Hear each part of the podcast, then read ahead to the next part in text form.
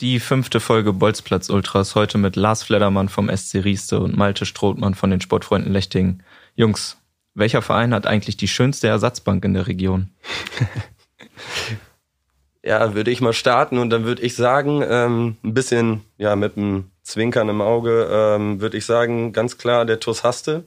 Da habe ich nämlich gesehen, dass sie so einen schönen Käfig da drum gebaut haben. Da habe ich mir so ein bisschen selber eingeredet. Ja, den Käfig haben sie für mich angebracht.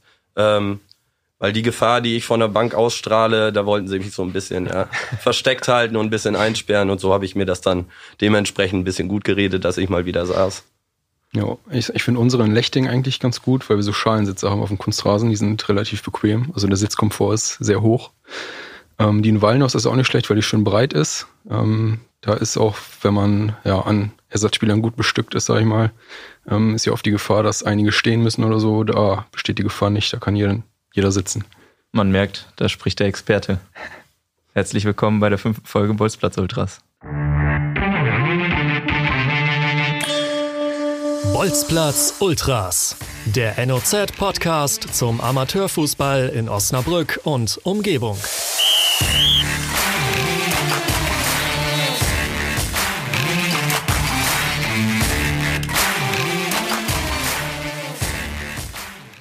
Mein Name ist Malte Goldsche, ich bin Volontär in der Sportredaktion und äh, spiele aktiv mit Malte Strothmann zusammen bei den Sportfreunden Lechting. Äh, mit am Tisch heute bei den Bolzplatz Ultras ist Sportredakteur Benjamin Kraus und Lars Fledermann vom SC Rieste.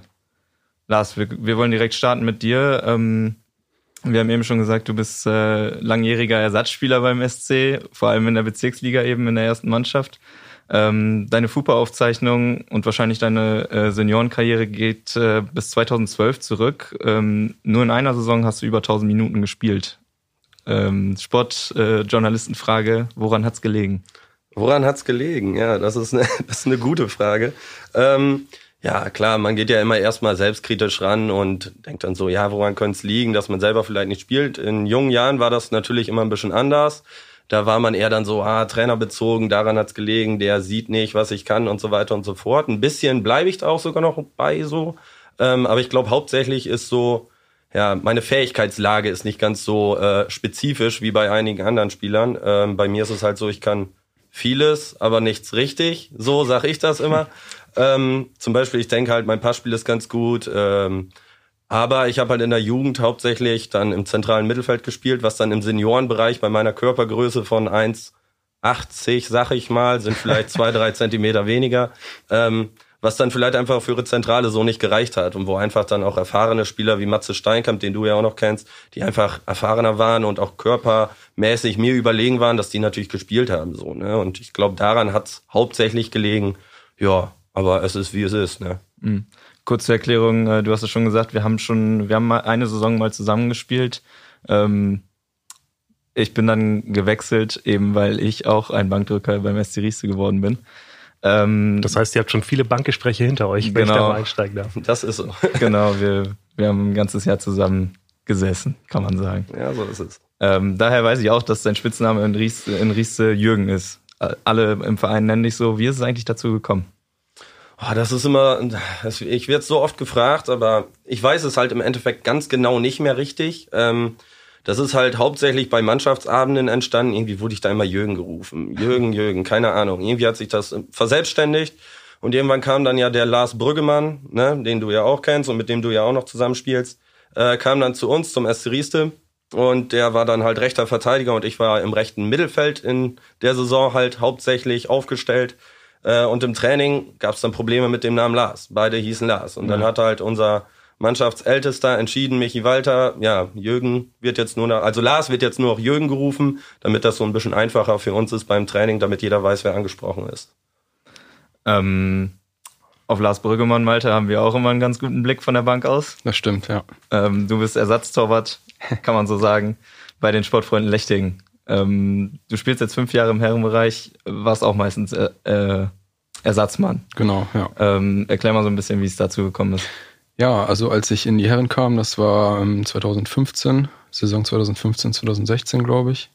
Da ähm, war immer der Mitch Krone, also Michael Krone, Mitch, vor mir, der ja auch durch seine ja, Erfahrung Lebenserfahrung, Fußballerfahrung, ähm, ja, immer ein paar Schritte voraus war, sag ich mal, und ich dann dementsprechend die zweite Rolle erstmal eingenommen habe. Ähm, genau, und äh, ja, ging dann so lange, bis Mitch sich mal verletzt hat und äh, ich dann auch ein paar Spiele mal gespielt habe. Ähm, genau, und als Mitch dann wieder fit war, es war so, sag mal, ein halbes Jahr ungefähr, da war er dann halt wieder an der Reihe, sozusagen. Genau, und ähm, danach, oder zur Saison, ich weiß jetzt nicht mehr genau, wann Matze Grüter zu uns gekommen ist. Mhm, müsste vor anderthalb Jahren anderthalb Jahren, ne? Ne? Ja, genau.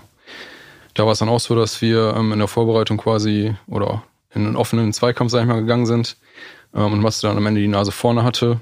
Und das hat sich bis jetzt auch so ähm, ja, bestätigt, sag ich mal. Ihr seid ja beide äh, quasi bei euren Heimatvereinen geblieben, äh, wenn ich das richtig sehe. Ist kann man denn dann sagen, weil äh, man hätte ja mal wechseln können, vielleicht dann auch die Chance woanders suchen können, dass man halt mal Stamm spielt. Kann man sagen, dass einfach die Verbundenheit zu eurem Verein, zu eurem Hut, ähm, dann einfach diesen Wunsch nach mehr Einsatzzeit überstrahlt hat, dass euch das wichtiger ist, auf äh, ganz konkret? Ähm, also bei mir ist es definitiv der Fall. Also es war jetzt bei mir auch nicht so übertrieben, dass so viele bei mir angefragt haben.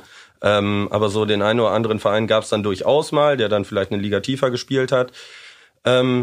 Ich glaube, ich hatte nur einmal so eine Phase, wo ich wirklich drüber nachgedacht habe. Das war dann so vor zwei Jahren, so mit 25, wo ich dann gedacht habe, ja, okay, vielleicht machst du das nochmal. Hat sich aber relativ schnell wieder erledigt, weil, keine Ahnung, ich habe meine ganzen Kumpels, die sind bei mir in der ersten Herren, zweite Herren, dritte Herren verteilt. Wir treffen uns eigentlich jeden Tag dann die Woche auf dem Fußballplatz oder halt dann privat nochmal. Und das ist mir halt hauptsächlich wichtig. Ähm, genau, und der andere Aspekt ist halt so, gerade so Jugendspieler. Ich merke halt jetzt auch, dass ich versuche dann jüngere Spieler wie letzte Woche, die aus der A-Jugend dann bei uns mittrainieren, dass man denen so eine Motivation gibt, dass sie sich was zutrauen, was bei mir vielleicht früher selber ein bisschen gefehlt hat. Ich habe dann immer versucht, alles richtig zu machen, aber ja, keine Ahnung, ich bin kein Risiko eingegangen so, ne? Und dann mh, hm, setzt man sich von der Menge nicht ab und deswegen kriegt man auch nicht ausreichend Spielzeit. Und das versuche ich einfach den jüngeren Spielern mitzugeben, dass sie sich was trauen, die dürfen Fehler machen und so weiter und so fort. Ähm, ein Beispiel habe ich da zum Beispiel, dass der Daniel Uhlenkam, der ist jetzt seit Anfang der Saison bei uns. Ähm, ja, den finde ich eigentlich, der entwickelt sich von Spieltag zu Spieltag weiter. Der lässt sich von mir was sagen, auch wenn ich auf der Bank sitze. Oder von Michael Walter als unserem Mannschaftsältesten. Das ist ihm im Grunde genommen egal, der Junge will lernen. Und das merkt man ihm an. Ähm, und da merkt man halt einfach, dass es hilft, auch wenn ich von der Bank oder an der Seite einfach ihm ein paar Tipps gebe. Er nimmt die an und entwickelt sich so. Das ist mir persönlich sehr wichtig. Und so entwickelt sich mein Verein und bleibt halt auch auf Dauer vielleicht ein bisschen konkurrenzfähig. Ne? Mhm. Da spricht Jürgen einen interessanten Punkt an, Malte. Ne? Ähm, auch gerade so dieser Sprung äh, Jugend äh, war ja bei dir auch dann so ein Punkt, wo äh, du ein bisschen auf die Bank gerutscht bist. Es ist schon der krasseste Sprung im Fußball überhaupt, oder? Ja, auf jeden Fall. Ähm, das, ähm, der Sprung, wie du schon sagst, A-Jugend, erster Herren oder zweiter Herren, wie auch immer, ähm, der ist enorm, weil auch, äh, ich sag mal, in der Jugend spielt man ja immer mit höchstens ein Jahr Älteren zusammen. Und in der Herren hast du dann auf einmal fünf, zehn Jahre ältere, ähm, auch erfahrenere Spieler, die dann eben ja die Nase halt vorne haben, ganz klar. Ja, das mhm. ist so. Ein ganz anderer Ton in der Mannschaft, wo man sich auch erstmal umguckt, ne? Ja, genau. dann auch erstmal erstmal schaut. Aber bei dir war es auch so, um das äh, zu Ende zu bringen, äh, also Lechtingen war wichtiger als ähm, Einsatzminuten. Ja, auf jeden Fall. Ähm, das war bisher immer so. Ähm, hab die ganzen Kumpels auch in Lechting, auch wie Lars gerade schon sagte, erste, zweite, dritte Mannschaft verteilt.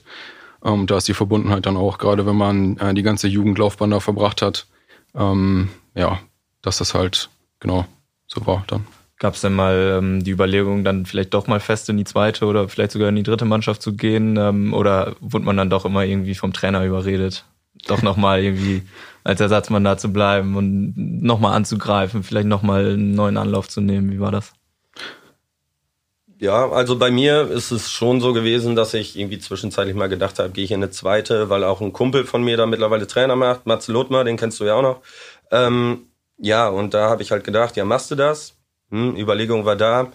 Matze war dann später auch ein bisschen sauer auf mich, weil ich dann erst irgendwie gesagt habe, ja, ich bin dabei und so weiter und so fort. Aber jobtechnisch hat es dann von der Uhrzeit her nicht gepasst, weil jetzt haben wir die 15 Uhr Spiele in der ersten Herren und mit meinem Frühdienst geht das so, ne? Aber bei der zweiten Herren ist es halt oft so, du spielst um 11, du spielst um 12 mhm. oder um 13 Uhr. Wenn ich da früh oder spät hab, dienstmäßig, funktioniert beides nicht. Und dementsprechend versuche ich dann einfach so mit Training und ja, Spiel am Sonntag 15 Uhr mich da weiter über Wasser zu halten. Und es funktioniert auch. Und die Kadergröße ist einfach auch in den letzten zwei Jahren bei uns nicht gegeben und dann macht man einfach erstmal weiter und hilft dann vielleicht mal aus bei der zweiten Ehren. Ja. Ja, ähm, bei mir war das ähnlich. Was war nochmal die Frage? Äh, ob wir ähm, Ach, die ob Evaluierung, du drüber genau. nachgedacht hast, mal in die zweite zu gehen. Ja, ähm, schon. Ich glaube, wenn da der entsprechende Bedarf an Torhütern gewesen wäre, hätte ich es auch gemacht. Ähm, aber der war halt nicht da und ähm, somit bin ich dann immer da geblieben. Ja. Ähm, das hat jetzt nichts mit Überreden zu tun oder so von, von Trainerseite, sondern ähm, genau, das war jetzt äh, quasi eine eigene Entscheidung. Da auch in der zweiten auch zwei Kumpel spielen, aber der engere Kreis, ähm, äh, sag ich mal, spielt in der ersten und deswegen bin ich noch da geblieben. Mhm.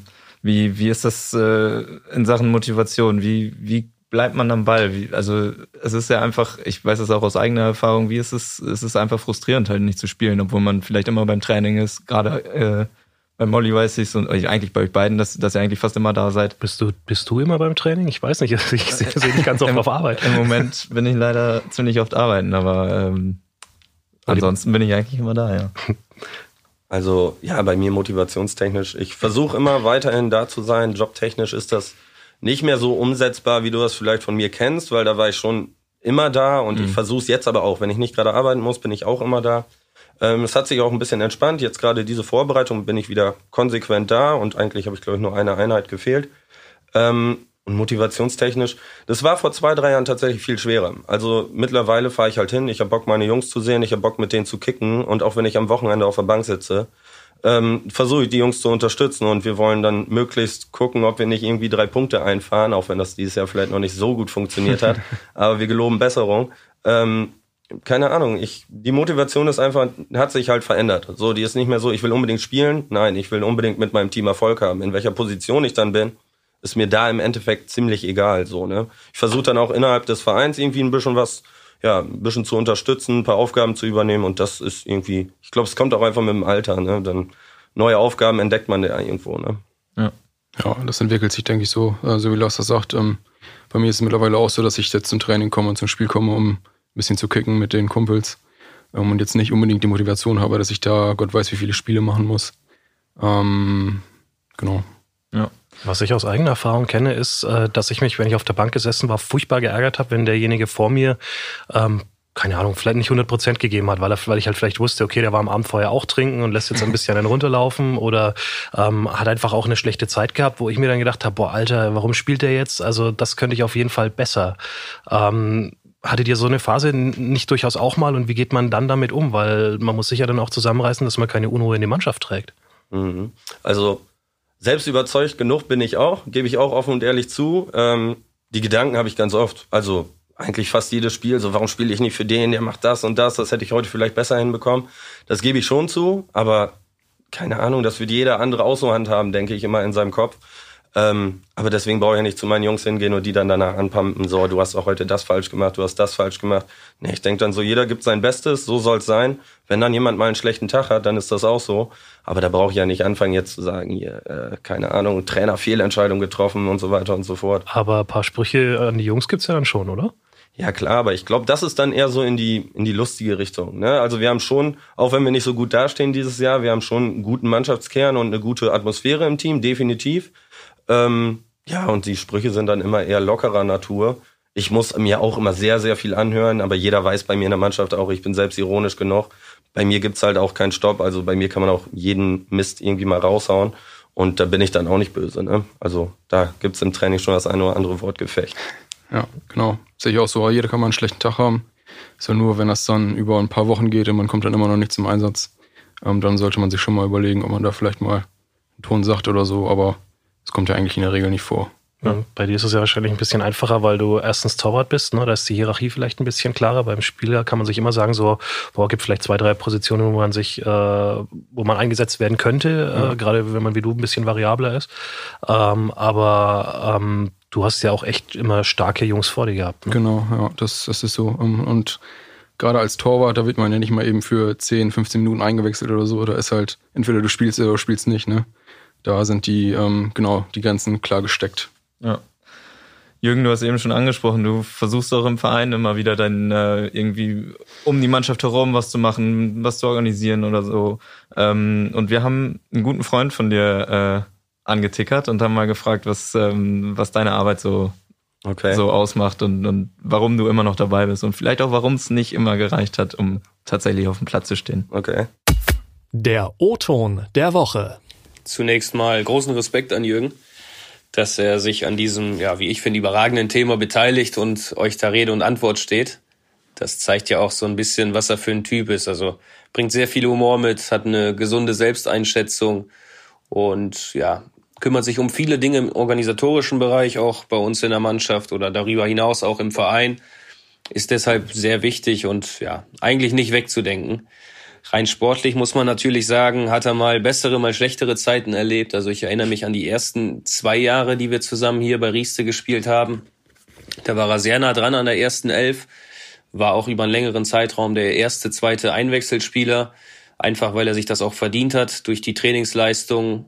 Er kam dann ganz oft auf den verschiedensten Positionen, also rechter Verteidiger, Rechtsmittelfeld, Stürmer. Ich glaube, da ist alles mal dabei gewesen.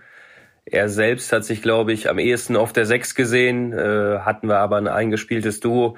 War schwer, die Jungs da zu verdrängen und ich glaube, so hat sich das bis heute mehr oder weniger durchgezogen. Also er ist immer da, wenn er gebraucht wird, äh, hat auch ein sehr, sehr gutes Spielverständnis, ein gutes Auge. Ich habe nur oft, oft zu ihm gesagt, auch ja, scherzhafterweise, Jürgen, du hast es im Kopf, bringst du alles mit, nur leider nicht hundertprozentig in den Beinen. Und ich glaube, das spiegelt das Ganze so ein bisschen wider.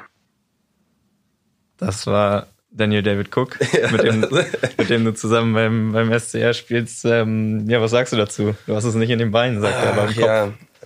ja, da muss man auch wissen, Daniel, äh, da muss ich den ja fast schon loben, ne? Sonst sind wir auch beide sehr gute Kumpels, so, ne? Dann unterhalten wir uns eher anders, dann, ja, so ein Lobesgesang bin ich ja fast gar nicht gewohnt von dem Kollegen. Obwohl ich schon weiß, wie er es meint, so, ne? Egal, ob er jetzt auch mal ein bisschen, bisschen kritischer ist.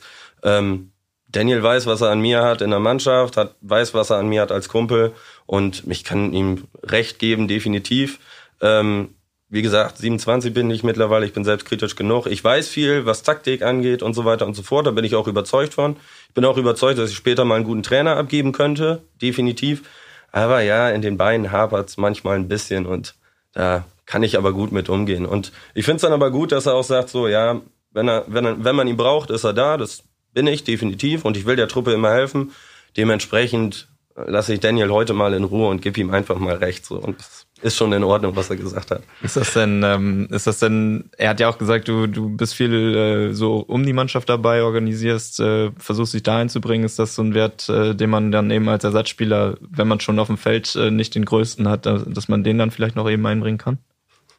Ein Wert, wenn man den auf dem Feld nicht hat, dann außerhalb Bild, finde ich sehr gut, Malte. Hast du stark ausgedrückt. Ähm, ja, irgendwie ist das schon, aber ich glaube, es liegt auch so ein bisschen in meiner Natur. Keine Ahnung, ich bin ja auch irgendwie Heilerziehungspflege, habe ich ja gelernt, da kümmert man sich auch um seine Leute und so weiter und das macht man irgendwie dann automatisch auch im Verein. Ob es dann um Partyplanung geht, um gewisse organisatorische Dinge, dass auch mal Trikots da sind. Ähm, keine Ahnung, ich reiß das auch irgendwie so ein bisschen an mich, weil es irgendwie in meiner Natur liegt. Man will überall helfen. Manchmal ist es auch ein bisschen zu viel, das merke ich auch. Also jetzt übergreifend vom Fußball und so weiter. Ähm, aber ich mache es halt gerne und dementsprechend, das kann ich dann nicht so an eine Seite legen. Und du, wenn dann so, keine Ahnung, 20 Mann in der Truppe zufrieden sind mit dem, was du auch außerhalb des Platzes machst, ähm, dann freut mich das ja auch. Klar wird man dann auch mal verarscht, ey, Betreuer Jürgen oder so. Da, das ist auch die einzige Sache, wo ich allergisch drauf reagiere. Sonst bin ich, sonst kriegt man mich nicht. Also eigentlich bin ich nie böse, aber wenn dann Betreuer Jürgen kommt, dann, ja, dann wird der Lars auch schon mal ein bisschen böser. Das ist schon so. Ja. Welche Rolle spielt denn eigentlich der Trainer für euch? Weil ich könnte mir vorstellen, dass man so eine ähm, Rolle, wo man sich ja schon ein bisschen zurücknehmen muss, auch nicht für jeden Trainer macht. Stimmt, ja. Gute Frage. Ähm, bei äh, unserem Trainer Tobi ist jetzt so, er ähm, ist ja selber Torwart, kennt die Situation auch selber. Ähm, aber er stellt, hat er auch zu mir gesagt, ähm, immer nach Leistung auf, ganz klar. Und ähm, wenn man das weiß, ist es auch in Ordnung. Also es ist ja keine bewusste Entscheidung gegen mich, auch wenn es vielleicht manchmal so sich anfühlt. Aber ähm, ja, ich glaube ihm da, dass er das absolut nicht persönlich meint und äh, dann kann man sich damit auch abfinden, glaube ich. Geht er denn äh, irgendwie fast so ein bisschen speziell mit dir um, weil er die Situation eben kennt? Also kriegst du manchmal so ein Feedback von ihm, wo er ja dich einfach spüren lässt, dass er halt um deine Lage weiß und das in irgendeiner Weise auch anerkennt und wertschätzt? Ähm, schon, ja. Ähm, wahrscheinlich zu selten. ähm, aber ja, ab und zu schon mal, ja. Das, äh, ja, schon. Mhm. Wie ist es bei dir? Also Trainer spielt da definitiv eine Rolle. Ähm, jetzt, wenn ich auf die letzten zwei, drei Trainer schaue, muss ich auch sagen, ist alles soweit immer ganz gut verlaufen, viele Gespräche immer geführt. Ähm, manchmal hat man auch den Eindruck, so jetzt könnte er mich auch mal zur Seite nehmen, könnte noch mal mit mir reden. Ähm, aber auch das hat sich bei mir so ein bisschen erledigt. Ich bin einfach ruhiger geworden auch. Ähm, dementsprechend ist das ziemlich entspannt. Wir haben jetzt halt einen Trainerwechsel gehabt, kurz vorm Winter. Da merkte man das auch. Das fand ich auch interessant. Ähm, ja, Lars ist jetzt nicht unbedingt der, der sofort spielt. So, ähm, das war auch okay für mich. Aber so nach zwei, drei Wochen hat man schon wieder gemerkt, so, ah, mein Trainer merkt auch, Lars hat hier eine ganz andere Aufgabe. So, und dementsprechend führt man dann Telefonate, er fragt so, wie kann ich die Mannschaft da und da erreichen? Wie kann ich da äh, mit dem einen oder anderen Spieler umgehen? Und so merkt man halt, wo ist deine Aufgabe? Das fand ich halt vor dem Winter oder vor der Winterpause wirklich auch wieder interessant, ne? so dass der Trainer sich dann auch vielleicht mal den einen oder anderen Tipp abholt mhm. und auch fragt, wie gehe ich mit dem einen oder anderen Spieler um. So, ne? Mhm. Und gerade nach dieser Orientierungsphase, weil er dich einfach noch nicht kannte und um mhm. deine Rolle nicht so wusste. Genau. Spannend. Das ist, ist wirklich spannend. Ne? Ja. Da merkt man auch, wie die Leute dann funktionieren und wie man selber auch so eine, so eine Fremdwahrnehmung hat auf andere Leute. Ne? Und das ist schon interessant, definitiv. Ja, also ich kenne das ja auch selber. Ich habe selber auch oft genug auf der Bank gesessen, mache es, mache es immer noch. Äh, am Anfang war ich immer ziemlich angepisst, wenn ich halt wirklich nicht gespielt habe. Mittlerweile ist das manchmal immer noch so, gebe ich zu. Ähm, aber man geht schon ein bisschen lockerer damit um, oder? Ja, das äh, glaube ich ist eine Gewöhnungssache. Ja, genau, ja. ja. War, ähm, ja, wenn man es weiß, ist auch noch was anderes. Wenn man jetzt ja. oder vor der Entscheidung steht, und ähm, oder der Trainer vor der Entscheidung steht und muss eine Entscheidung treffen und äh, teilt einem dann mit, dass man auf der Bank sitzt, ist es immer schwieriger, finde ich, mhm. damit umzugehen. Aber wenn man jetzt so im Flow, im Flow, sag ich mal, ist, dass man die ganze Zeit auf der Bank sitzt und weiß, das wird auch weiterhin so sein, ähm, dann ist es eigentlich ähm, ja, akzeptabel, finde ich. Ja, ich hatte es ja vorhin auch schon mal angesprochen, so ein bisschen über die Jahre gewöhnt man sich dran, Trotzdem sollte der Ehrgeiz vielleicht nicht immer ganz verfliegen, weil dann kann man auch aufhören, ja, finde ich. Ne? Mhm. Ähm, jetzt zum Beispiel habe ich die Vorbereitung voll mitgemacht. Ich habe ein gutes Gefühl, so dass ich auch ein paar Minuten mehr kriege in der Rückrunde. Ähm, da will ich meinem Trainer jetzt natürlich keinen Druck machen, alles gut. Ähm, aber man sollte immer weiterspielen wollen. Also, sonst ist man da fehl am Platz. Dann kann man auch irgendwie woanders rumdüdeln und irgendwas anderes machen. Nee, man sollte schon den Ehrgeiz immer beibehalten, definitiv. Frage dazu, wie macht man das? Also frage ich jetzt wirklich ganz ehrlich, weil wenn ich auf meine Karriere zurückgucke, ich war ähm, zweimal Bankspieler und ich habe dann immer was an meiner Situation insofern geändert, dass ich dir tatsächlich den, das Team oder den Verein gewechselt habe. Also für mich wäre es gar nichts, deswegen Riesenrespekt. Ähm, wie hält man den Ehrgeiz dann über so eine lange Zeit auch tatsächlich hoch? Mir ist das nie gelungen. Also bei mir ist es halt wirklich der Ort. Ich kenne da jeden Hans und Franz, das ist einfach Fakt. Ich kenne jeden aus dem Verein, alle schätzen mich und das hilft mir halt ungemein. Ähm, und dementsprechend ist das irgendwie einfach so eine, es hat sich so entwickelt einfach. Ich finde es schwierig zu erklären, sich da irgendwie zu motivieren, dass man immer die Ruhe bewahrt, weil immer tut, tut man das nicht. Und meine Jungs wissen auch ganz genau Bescheid, so Lars hat heute vielleicht mal einen schlechten Tag, dann lassen sie mich auch ein bisschen in Ruhe. Ähm, weil ich dann auch vielleicht mal meine Sekunden brauche, so kurz nach dem Abpfiff, wenn dann vielleicht wirklich jemand mal einen Fehler gemacht hat und ich stehe da nach dem Spiel und so, Mann, was ist das denn? Und dann haben wir wieder Punkte abgegeben. Das hättest du heute vielleicht besser gemacht die Motivation, ich glaube, das ist auch eine gewisse Typfrage, definitiv. Ähm, und dementsprechend ist, ich bin einfach tiefenentspannt, was das angeht. Und ich glaube, das ist einfach das, was ich dazu sagen kann. Mehr kann ich da nicht zu sagen. Ja, das ist, glaube ich, das A und O, dass man da entspannt bleibt. Und ähm, das macht, glaube ich, auch viel aus, wenn man beim Heimatverein ähm, spielt, noch, so wie wir beide das tun. Ähm, ich glaube, wenn man jetzt bei irgendeinem x-beliebigen Verein spielen würde, würde man eher oder würde man wahrscheinlich direkt sagen, ähm, ich wechsle oder ich tue mir das nicht länger an. Ähm, aber wenn man dann die Verbundenheit hat zu dem Verein, auch zu den Jungs, zu den ganzen Leuten, Fans, wie auch immer, ähm, dann nimmt man das schon mal eher in Kauf, denke ich. Mhm. Aber es ist wirklich äh, schwer zu erklären, ja, das stimmt. Vielleicht eine, eine abschließende Frage zu diesem Themenbereich. Wir wollen gleich noch ein bisschen über die Bezirksliga-Rückrunde sprechen, in der wir ja alle spielen. Ähm, was macht einen guten Ersatzspieler aus? Ihr müsst es ja wissen. Ähm, ist es, dass man besonders gut den Torwart warm schießen kann, dass man, die Eck, dass man weiß, wo die Eckfahnen stehen und wo man sie aufstellen muss? Oder kann man besonders gut den Linienrichter beeinflussen? Wie, was sind eure Qualitäten, kann man vielleicht auch fragen. Also was du gerade sagst, den besonders gut den Torwart warm schießen, ja, das gehört ja auch tatsächlich dazu. Das Also ist ein Kerngeschäft. sozusagen, das ist ja mein äh, Job, mein täglich Brot sozusagen jeden Sonntag. Nein, ähm, ähm, doch, das gehört wirklich auch dazu. Oder dass man dann von außen die Jungs ein bisschen motiviert, die pusht, ähm, vielleicht auch mal zum Trainer sagt, ey, fahr mal einen Gang runter oder so. Jetzt so überspitzt gesagt. Ja, ähm, ja. ja, dass man auch von außen ein bisschen versucht, das Ganze zu beeinflussen, ähm, ein bisschen zu lenken in die richtigen Bahnen. Und, und den Tee bereitstellen. Und den Tee bereitstellen, genau. Sehr gut. Ähm, ja, keine Ahnung, was die Kernaufgabe. Also mit Torwart warmschießen habe ich jetzt nicht so viel zu tun, aber du als Ersatztorwart natürlich. Ja. Ähm, keine Ahnung, das ist dann, glaube ich, so ein Konstrukt aus allem. Wie gesagt, habe ich ja vorhin schon so ein bisschen erklärt, man reißt so ein bisschen alles an sich. Ich will einfach nur, dass die elf, die auf dem Platz stehen, dann auch sich optimal vorbereiten können auf das Spiel und dementsprechend gucke ich dann, dass es drum zu alles funktioniert. Ähm, ansonsten mein Kerngeschäft ist dann die Halbzeitshow. Also da habe ich schon die eine oder andere Schote abgezogen. Da bin ich auch stolz drauf. Leider nicht immer alles auf Band, aber wenn man dann einen schönen Lattentreffer von der Mittellinie zum Rückrundenstart trifft, letzte Saison war das, dann, dann feiert man sich auch einen kurzen Moment. Klar guckt man dann zu seinen Kumpels rüber, die schon an der Seitenlinie stehen, aber das will ja dann wieder keiner gesehen haben. Ne? Das ist ja immer, immer das Gleiche. Nee, keine Ahnung, man kümmert sich um Fahren vielleicht mal oder wenn jemand vergessen hat, die Bälle aufzupumpen, läuft man eben los. Oder was du schon sagst, Trainer manchmal ein bisschen beruhigen an der Seitenlinie. Im nächsten Moment, zehn Sekunden später, beruhigt der Trainer einen selber dann an der Seitenlinie. Ist Ja. einfach, ja, keine Ahnung.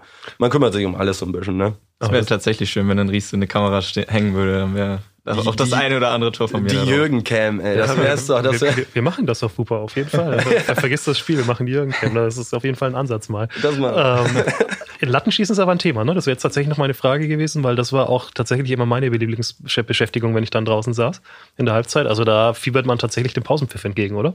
Ja, ist so, ist so. Also so Lattenschießen, da bin ich auch immer gerne für zu haben und keine Ahnung, das, was andere Spieler, die dann vielleicht äh, über 90 Minuten da ackern und rackern, vielleicht nicht so gut können, wie Lattenschießen oder den Ball äh, gekonnt hochhalten, das habe ich über die Jahre dann auf jeden Fall gelernt. Da kann man auch mal glänzen in der Halbzeit, das ist doch auch. Dann habe ich meine 15 Minuten und das schön entspannt, ohne unnötige Sprints, ist doch super. Ich wünschte, du würdest dir öfter die Handschuhe anziehen, Molly. Ja, das stimmt. Das muss ich können mal so sagen. Ja, hast du recht. Aber irgendwie fehlt dann auch die Motivation dazu. Jetzt, wo es wieder wärmer wird. Jetzt, wo es wieder wärmer wird, vielleicht, genau. Da können wir uns nochmal. Ja, Sag jetzt nichts Falsches, der, das ist alles auf Band. Ne? ja, stimmt. Machen wir auch wieder Vorlage im Sommer. Mal schauen, was bis dahin passiert ist. Davor haben wir noch eine Rubrik. Ähm, unsere Rubrik, die heißt Der beste Mann. Der beste Mann. Wir würden gerne, weil wir es auch wieder auf die äh, Sendung heute abstimmen, von euch wissen, neben wem setzt, sitzt ihr auf der Bank am liebsten? Das ist die erste Frage. Also wer ist der Lieblingsersatzspieler? Äh? Ähm, vielleicht ja sogar einer, der hier am Tisch sitzt in dem einen Fall. ähm, und äh, wer sind äh, generell die besten Ersatzspieler? Also gibt es so eine Art Kapitän der Bank äh, aus eurer Karriere oder vielleicht auch äh, im Profibereich? Vielleicht guckt man ja selbst sich da irgendwie was ab. Was fällt euch ein? Da müsste ich überlegen, fang du mal an. Ja, okay. ähm, zur ersten Frage. Also ist tatsächlich so, dass ich ganz gerne neben Malte sitze und neben Sven Heine, weil der doch mal was zu erzählen. Ähm, genau, da haben wir uns quasi schon. Also Malte, ähm, Sven Heine und ich sind ja auch diejenigen, die öfters mal auf der Bank sitzen. Und So äh, ja, Florian Rieback früher Florian auch, ein- Rieback auch ein früher überragender jo, Kandidat. Das stimmt, das stimmt. Aber da gibt's äh, ja unser Dreiergespann, sag ich mal. ja.